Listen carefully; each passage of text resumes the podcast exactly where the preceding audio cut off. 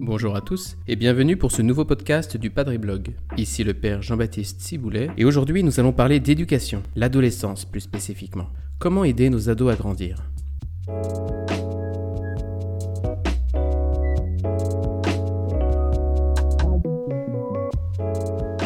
Beaucoup d'entre nous ont des adolescents dans leur entourage. Pour certains, ce sont leurs enfants, pour d'autres, ce sont des neveux, pour d'autres encore, ce sont les jeunes dont ils s'occupent à l'école ou dans le scoutisme ou dans un club de sport. Reconnaissons que nous ne sommes pas toujours à l'aise avec les ados. Ils nous agacent, ils nous dérangent, ils nous provoquent, on a du mal à communiquer avec eux. Et bien dans ce podcast, nous allons essayer de mieux comprendre en quoi consiste la fameuse crise d'ado, afin de poser sur nos ados un regard plus bienveillant et plus compréhensif.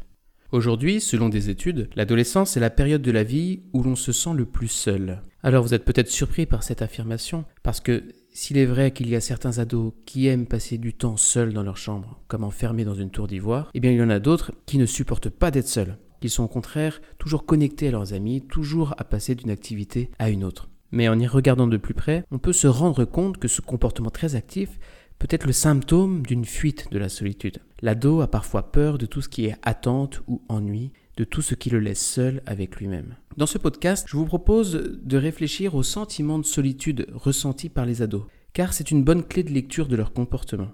Et précisons dès le départ que ce sentiment est forcément relatif et différent selon les jeunes.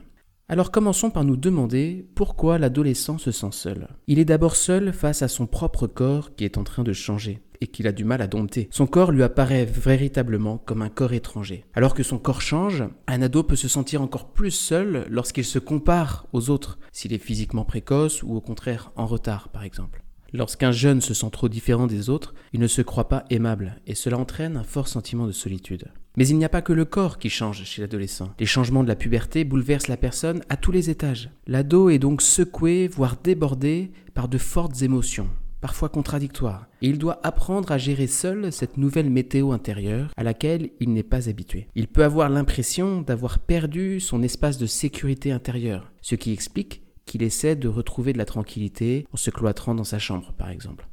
Et ces temps de solitude sont importants pour son développement, parce qu'ils lui permettent de se réapprivoiser lui-même dans un univers sécurisé. La psychanalyste Françoise Dolto appelait cet isolement volontaire de l'adolescence le complexe du homard. L'adolescent est en effet comme le homard pendant sa mue. Durant cette période où il change de carapace, le homard se sait particulièrement vulnérable alors il se cache plus qu'à l'accoutumée des possibles prédateurs. Eh bien c'est pareil pour l'adolescent. Il vit lui aussi un état de vulnérabilité passager, il quitte progressivement son identité d'enfant et il fabrique petit à petit sa nouvelle identité d'adulte. Il se sent vulnérable et donc autrui est perçu comme une menace potentielle dont il faut se protéger. Mais si l'adolescent se sent seul face à son corps qui change et face aux nouvelles émotions qui le traversent, il se découvre aussi seul face à son avenir, J'en suis témoin avec les nombreux jeunes qu'on accompagne en paroisse. Les ados sont habités par une certaine angoisse face à l'avenir. La question des études et de l'orientation professionnelle est pour beaucoup une inquiétude permanente. En effet, l'adolescent doit commencer à penser par lui-même et à poser des choix par lui-même. Il commence à prendre conscience du fardeau de la liberté à laquelle il aspire pourtant. Et l'avenir indéfini qui s'ouvre devant lui, eh bien, peut l'effrayer.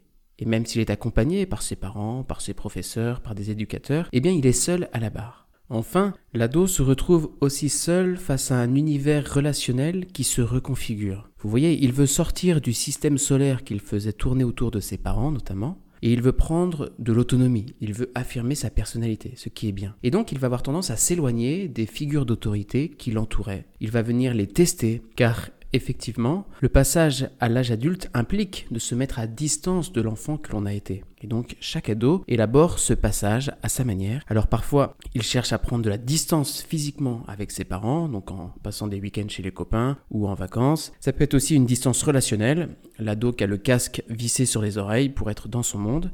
Mais ça peut être aussi un changement de look pour montrer qu'il développe une nouvelle appartenance. Et parfois, ça peut les amener à chercher à provoquer les adultes. Le problème, c'est qu'aujourd'hui, face au coup de boutoir des adolescents, de nombreux adultes sont désarmés et fragilisés parce qu'ils se présentent devant les ados en tant qu'individus, c'est-à-dire symboliquement seuls. Autrefois, lorsqu'un jeune se trouvait face à un adulte, il avait symboliquement toute la société face à lui. Les adultes faisaient bloc face aux jeunes, si bien que chacun jouissait d'une forte autorité symbolique. Mais aujourd'hui, l'éducation s'est progressivement individualisée. Il n'existe plus de consensus social sur les grandes lignes directrices de l'éducation. Et donc, chaque éducateur est laissé libre de composer selon sa propre conception de l'éducation, en piochant ici ou là des théories éducatives, des conseils aux parents véhiculés par tel magazine. Les adolescents aujourd'hui ressentent bien cette fragilité des adultes. Et la défaillance des adultes fragilise par ricochet les adolescents qui sont en train de se construire. Et cela peut renforcer leur sentiment de solitude et d'insécurité. Donc nous le voyons, la galaxie relationnelle des adolescents change. Et donc, prenant leur distance avec leurs parents, les adolescents vont déplacer leurs besoins d'attachement sur leurs amis, sur leurs potes. Cela se manifeste aussi par l'idéalisation du petit ami ou de la petite amie, qui est signe du besoin permanent d'avoir quelqu'un qui nous aime, qui soit toujours là pour nous, disponible. Quand on n'arrive pas à apprivoiser sa solitude, l'autre devient une béquille qui m'empêche de m'effondrer. Il devient un miroir qui me dit ⁇ Tu existes, tu es beau, tu es aimable ⁇ Les jeunes disent régulièrement, quand on n'a pas de signe de vie de nos potes, on a l'impression de ne pas avoir d'amis. Effectivement, nous avons tous besoin d'exister dans le regard des autres, et c'est encore plus vrai à l'adolescence. Les ados recherchent en effet sans cesse de la reconnaissance, que ce soit dans leur groupe de copains, dans leur club de sport et sur les réseaux sociaux. Mais ne nous trompons pas, cette recherche de reconnaissance n'est pas d'abord guidée par une sorte de narcissisme, mais plutôt par une angoisse, celle de ne pas exister aux yeux des autres. J'ajoute à ce sujet une remarque sur les réseaux sociaux, car ils peuvent en définitive augmenter le sentiment de solitude des ados. En effet, ils nourrissent l'illusion que les ados sont entourés et aimés par beaucoup d'amis. Or, forcément, dans la vraie vie, eh bien, leur cercle d'amis est beaucoup plus restreint. Et ce contraste peut être cause de souffrance et renforcer le sentiment de solitude des adolescents. Ainsi, nous le voyons, l'adolescence se caractérise par un sentiment de solitude. Il s'agit là, à mon sens, d'une bonne clé de lecture du comportement des ados. Alors que faire? Comment nous, adultes, nous, parents, éducateurs, pouvons répondre à cette solitude de l'adolescent? Alors je vous propose quelques pistes. La première, c'est d'être disponible sans être invasif. L'aspect contradictoire de la solitude de l'adolescent que nous avons décrite rend l'aide extérieure particulièrement délicate, parce qu'elle est toujours potentiellement invasive, intrusive. Je me rappelle de parents qui s'efforçaient le soir en rentrant du travail après le dîner familial, et eh bien de rester dans la pièce commune de la maison, au cas où leur ado veuille descendre de sa chambre pour leur confier telle ou telle chose. Vous voyez, il ne cherchait pas à venir arracher des confidences par des questions intrusives pendant le dîner, ou pire encore par une visite impromptue dans la chambre de leur enfant, mais il faisait seulement en sorte d'être disponible et accessible si leur ado avait besoin de venir leur parler. Deuxième petite piste, donner la parole aux adolescents. Le sentiment de solitude de l'ado vient parfois de son incapacité à exprimer ce qu'il éprouve, de sa difficulté à entrer en relation. Il est donc important de les aider à exprimer leurs émotions sans chercher à interpréter leur comportement. Et donc il peut être bon de demander à un ado de valider nos impressions. Et pour cela, nous pouvons lui prêter des mots pour l'aider à exprimer ses joies, ses fiertés, ses tristesses, ses colères. Par exemple, on peut lui dire Écoute, j'ai l'impression que tu es en colère, est-ce que c'est juste? Est-ce que tu veux me partager la cause de ta colère?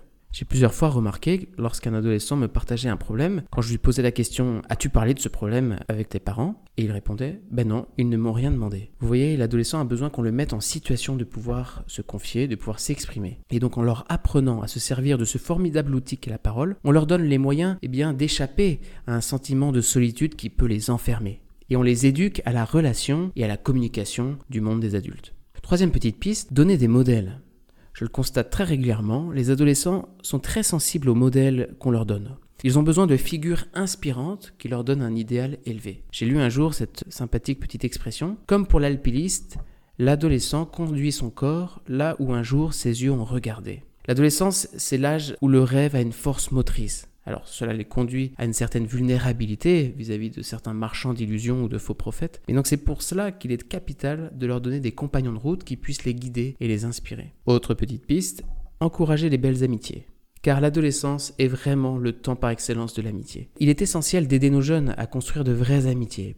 Pas des amitiés de compensation pour combler leur vide intérieur, non des amitiés structurantes le groupe d'amis particulièrement a un rôle de contenant, d'appartenance, de sécurité pour l'adolescent. Ce groupe d'amis le rassure dans le fait qu'il existe et qu'il est aimé. Cinquième petite piste, aider les adolescents à prendre confiance en eux. Car en effet, ils ont souvent une mauvaise opinion d'eux-mêmes. Ils essayent même de se fuir. L'ado a peur d'être avec lui-même car il ne se trouve pas assez consistant. Il a donc besoin de reconnaissance et de valorisation pour prendre confiance en lui. Il a besoin de se singulariser par l'exercice de ses talents. Et il est donc très sensible aux paroles de reconnaissance ou de félicitations. Ils ont aussi besoin d'être responsabilisés en ce sens. C'est ce que le scoutisme a très bien compris, avec le responsable cuisine, celui qui s'occupe du matériel, celui qui est chargé des cartes. Nous pouvons vraiment aider les adolescents à se responsabiliser en posant des choix et en les assumant jusqu'au bout.